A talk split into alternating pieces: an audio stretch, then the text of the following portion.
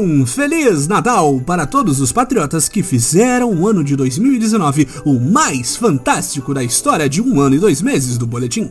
Como parte das nossas celebrações de fim de ano, recrutamos nossa equipe mediúnica para nos trazer a história baseada em fatos reais de o que motivou o nosso amado líder da nova era a se candidatar para a presidência da República.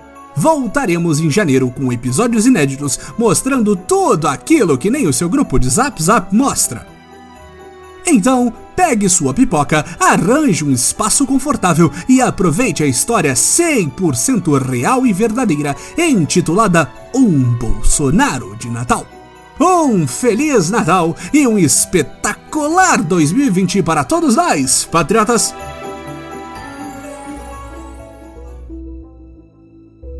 Para todos os fins, o PT estava morto. Não havia a menor dúvida quanto a isto. O atestado foi assinado pelos parlamentares, que votaram no impeachment em nome de Deus, da família e, é claro, do Brasil. Bolsonaro também votou naquele dia, na sua vez, falando em nome de Ustra. Veja bem, não quero dizer com isso que não existissem petistas tentando lutar. Mas não existe nada mais morto do que um partido que não consegue jogar o jogo político. Bolsonaro sabia que o PT estava morto? Claro que sabia, e estava feliz com o futuro que se abria na frente de seus olhos. A esquerda em frangalhos, a direita perdida, o centrão querendo apenas continuar no poder, como sempre o fez. É importante para a história que você lembre que o PT estava morto, ou nada de espantoso sairá daqui. Bolsonaro estava planejando se candidatar nas próximas eleições. Talvez uma tentativa de se tornar senador depois de anos como deputado, fazendo quase nada além de aparecer no CQC e dar declarações polêmicas. Bolsonaro realmente acreditava no que falava e nunca mudava de ideia. E o jornalismo sensacionalista o adorava por isso. Às vezes os chamavam de Bolsonaro, às vezes de capitão, mas dava na mesma. Bolsonaro estava em seu gabinete no dia 23 de dezembro de 2016, quando um barulho chamou sua atenção. Bolsonaro presidente! disse Carluxo, seu filho, ao entrar pavonicamente em seu gabinete. Bolsonaro presidente? respondeu o capitão. Que bobagem! Carluxo estava vestido com sua melhor roupa de tonho da lua, com um olhar perdido de quem sonha demais. Mas, papai, o povo clama por sua candidatura. Você não pode perder esta oportunidade. Cansado, Bolsonaro respondeu. Vamos ver isso daí, meu filho. Agora poste algum meme nas minhas redes sociais comemorando o impeachment da presidente. Tá ok? Depois que Carluxo se deu por satisfeito em seus memes e publicações, o jovem saiu do gabinete de seu pai, finalmente deixando Jair em paz. Depois das diversas teorias da conspiração e ideias malucas de seu menino, o cansaço acabou vencendo o capitão, que tirou um cochilo na própria sala que costumava fazer seus vídeos, fazendo sinal de arminha. Foi com grande espanto e com estranho e inexplicável terror que Bolsonaro acordou, sem saber quanto tempo havia se passado. Lá fora, a noite caía. Foi apenas quando olhou para frente que o horror se alojou no capitão. Lá estava ele, Barba, um dedo perdido, que ele dizia ser em um acidente de trabalho, mas que Bolsonaro sabia que havia sido vendido para comprar cachaça barata, a bebida do comunista, a bombeta, a camiseta com uma estrela solitária no peito. Então, disse Bolsonaro, frio como sempre. O que você quer de mim, seu vagabundo? Muita coisa, companheiro respondeu a voz, que era, sem dúvida alguma, de Lula. Quem é você? Pergunte quem eu era. Que seja. Quem era você então? Perguntou Bolsonaro, erguendo a voz. No tocante ao Lula, eu sei que ele continua vivo, tá ok? Eu sou o fantasma do comunismo, companheiro. Bolsonaro observou o fantasma em seu gabinete. Sem sombra de dúvida, ele era uma cópia fiel do seu maior inimigo, Lula. Mas o que o fantasma de alguém que ainda não morreu fazia aqui? E justo essa noite. Você não acredita em mim, disse o espectro petista. Claro que não, seu energúmeno. Você provavelmente é uma alucinação minha depois de passar o dia em pé, trabalhando. Algo que você não sabe fazer sem beber uma pinga. Bolsonaro tinha o hábito de fazer piadas, ou o que ele achava que era uma piada. Mas naquele momento ele não tinha a menor intenção de ser engraçado. A verdade é que ele sempre tentava distrair suas inseguranças com comentários chocantes, que algumas pessoas achavam engraçado. E agora, mais do que nunca, era o momento de tentar rebater seus medos que apavoravam até o tutano de seus ossos. Depois do choque, Bolsonaro reparou que, além do espectro pálido, algo estava fora do lugar naquela cena bizarra. A aparição carregava consigo uma pesada corrente em seus ombros, que sumiam no chão do gabinete. Achei que comunista não comemorasse o Halloween, e sim o dia do Saci, disse Bolsonaro. Que diabo de roupa é essa? Carrego a corrente do que fez em vida, companheiro, respondeu a aparição. Cada vez que eu fugia do meu ideal político, eu criava um novo elo, metro por metro, e me enrolava nas minhas próprias contradições. Bem feito, disse o capitão.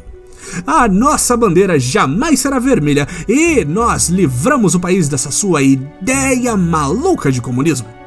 Agora é só garantir que você vai para a cadeia e arranjar alguém para a presidência que concorde com um grande acordo com o Supremo, com tudo, e o Brasil tá pronto para dar certo. E quem é essa pessoa, companheiro? Disse o fantasma. No tocante à minha opinião, eu. Começou Bolsonaro. Mas quando ele tentou gesticular para provar seu ponto, notou que as mesmas correntes que seu inimigo carregava agora estavam em seu corpo. Que porra é essa, seu maluco?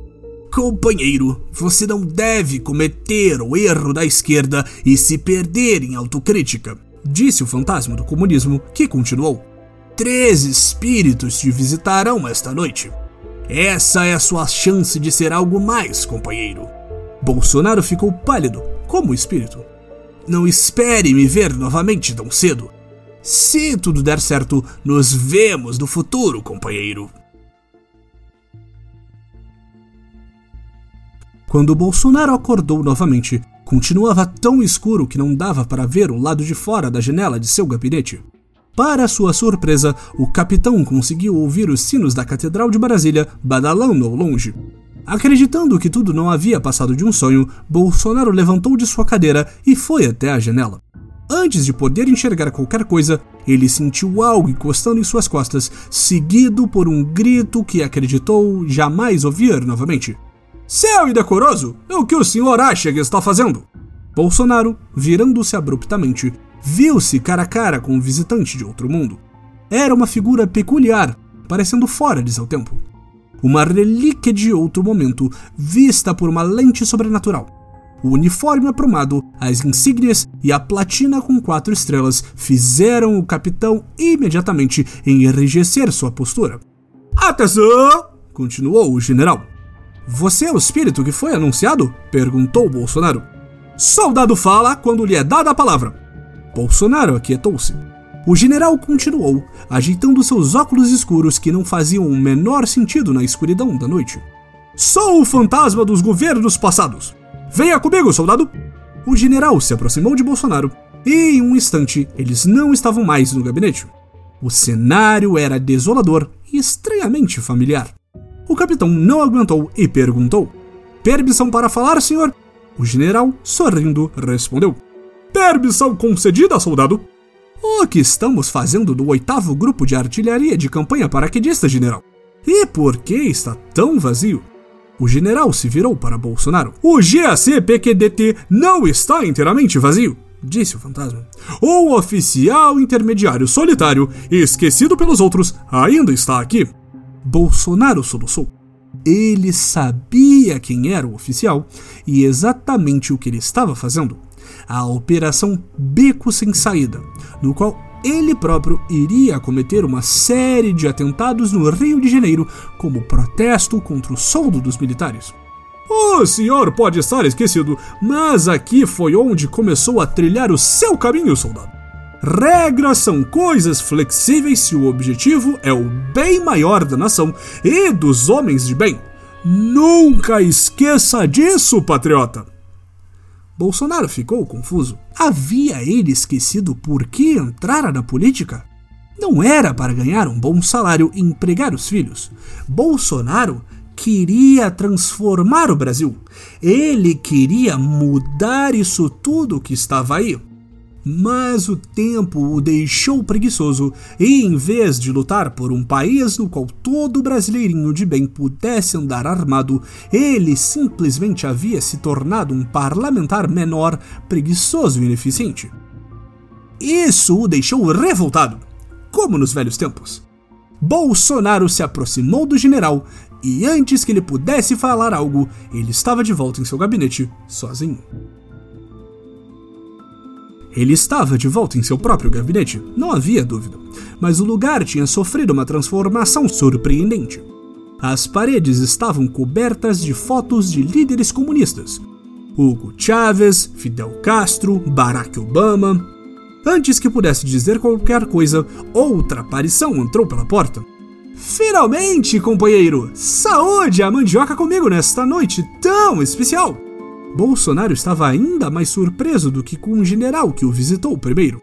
Ele havia votado para remover Dilma Rousseff do poder e ali estava ela, sorridente, como se nada tivesse acontecido. Eu sabia que você ia aprontar alguma coisa para se vingar, comunista, disse o capitão. Aprontar? Por que o fantasma do governo presente, ou melhor, presente por enquanto, se preocuparia em aprontar alguma coisa? Bolsonaro riu da ideia, se divertindo com o fato de que, parcialmente por sua culpa, tecnicamente não havia mais um governo presente no momento. E para onde você vai me levar dessa vez? Para o Vale do Ribeira, para procurarmos seu amiguinho guerrilheiro Lamarca? Eu quero adentrar pela questão da viagem e dizer a você que a viagem não será possível por conta do déficit deixado pelo PSDB nos cofres públicos. Que? Disse confuso o capitão. Quanto mais o fantasma falava, mais confuso ele parecia. Eu vi, você veja, eu já vi, parei de ver. Voltei a ver e acho que você precisa lembrar que na política basta continuar sempre falando, mesmo sem um plano, ou sequer entendendo o que está acontecendo muito bem, e tudo vai dar certo no final. O capitão estava confuso, mas de alguma forma a falta de sentido ressoou com ele. Tudo bem que ele havia derrubado Dilma, ou melhor, o fantasma do Natal presente do poder. Mas isso não queria dizer que o fantasma estava necessariamente errado. Explicar o que estava falando era cansativo e muitas vezes irrelevante. Bolsonaro sabia que era mais popular à medida que parava de fazer sentido. O povo parecia mais feliz se, em vez de tentar comunicar algo útil, ele só recebesse frases marcantes e notícias bombásticas. Acho que você entendeu o lado lúdico que está acontecendo, companheiro. Estamos quase chegando na meta, e quando chegar lá, a gente dobra a meta. E o que isso quer dizer? Perguntou Bolsonaro, completando. Aliás, o que todas essas frases sem sentido querem dizer? A aparição riu, abriu a porta e, antes de sair, pontuou: Ninguém sabe, ninguém se importa. Tchau, querido. Assim que a porta bateu, Bolsonaro estava de volta em seu escritório normal, sem fotografias de comunistas como Mujica ou no quartel onde planejou destruir a fonte de água potável do Rio de Janeiro. Enquanto pensava sobre o que as aparições lhe haviam dito, deixar de lado as regras se isso lhe der vantagens e não se preocupar com o que diz e faz, porque afinal de contas ninguém se importa, a terceira visão espectral irrompeu de sua mesa. Ao contrário das outras, essa era definitivamente algo de outro mundo. Subindo do meio de sua mesa, uma figura com três cabeças irrompeu pelo gabinete. Loucura, loucura, loucura! Isn't right, companheiro? O ser tinha a aparência de ter sido costurado às pressas, como uma aliança pelo Brasil que tentava se manter em pé com a força da sua bizarrice. No final do pescoço, três cabeças pareciam lutar para definir quem falaria primeiro. Mas o que diabos é você? perguntou o capitão. A criatura de três cabeças parecia lutar consigo mesma para tentar assumir o controle. We are the fantasma do governo futuro. O insight aqui é a sua help em impedir que isso aconteça. Depois que a aparição havia saído de dentro da sua mesa, foi possível distinguir os traços do amálgama. Do lado esquerdo, a mesma visão de seu rival cefalópode agora dividia espaço com um narigudo apresentador de TV do Centrão e um almofadinha paulista na direita. A cabeça barbuda falou: Nós somos o futuro, caso você não ache, companheiro. Uma união que não tem como parar. Exatamente! Se você deixar, essa aliança vai ser muito maior do que tudo que seus homens de bem defendem. Vamos nos eleger presidentes e distribuir mamadeira de piroca nas escolas. Aumentar o Bolsa Família, doutrinar as crianças, vai ser uma loucura. A revolta aumentou dentro de Bolsonaro. Como ele poderia ficar inerte contra esse futuro terrível? Que tipo de patriota ele era? Ele precisava fazer algo mais do que ser um deputado ou um senador inútil. Ele tinha força de vontade para mudar o futuro. Ele não precisava fazer sentido se fosse confiante e mudasse o foco do debate sempre para ele. Era uma revolução e ele seria um novo líder. Isso seria o começo de uma nova era. Não se eu puder evitar, respondeu o capitão. Bolsonaro se aproximou da criatura, que diminuiu até ficar irrelevante e desaparecer por completo. Se ele conseguia fazer isso com um fantasma, ele poderia fazer muito mais no mundo real. Bolsonaro despertou em sua cadeira uma última vez. A luz do sol entrava pela janela do seu gabinete. Um novo dia começava. Como se tivesse sido enviado por forças superiores no momento correto, Carluxo entrou no recinto.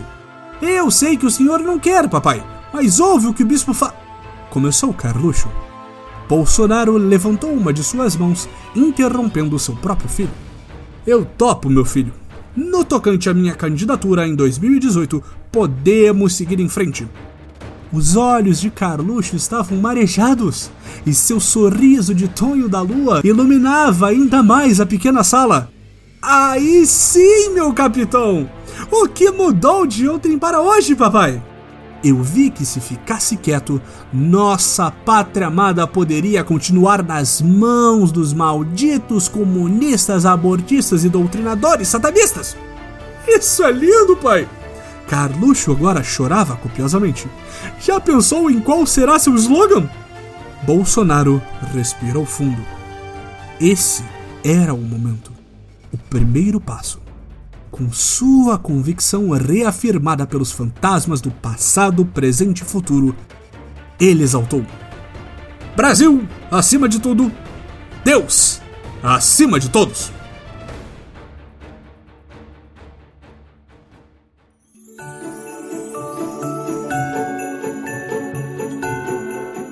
Esse foi o nosso boletim do globalismo brasileiro para a semana do Natal.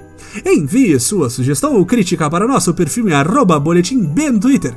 E fique ligado nas nossas próximas notícias globalistas. E lembre-se, Natal acima de tudo, Brasil acima de todos.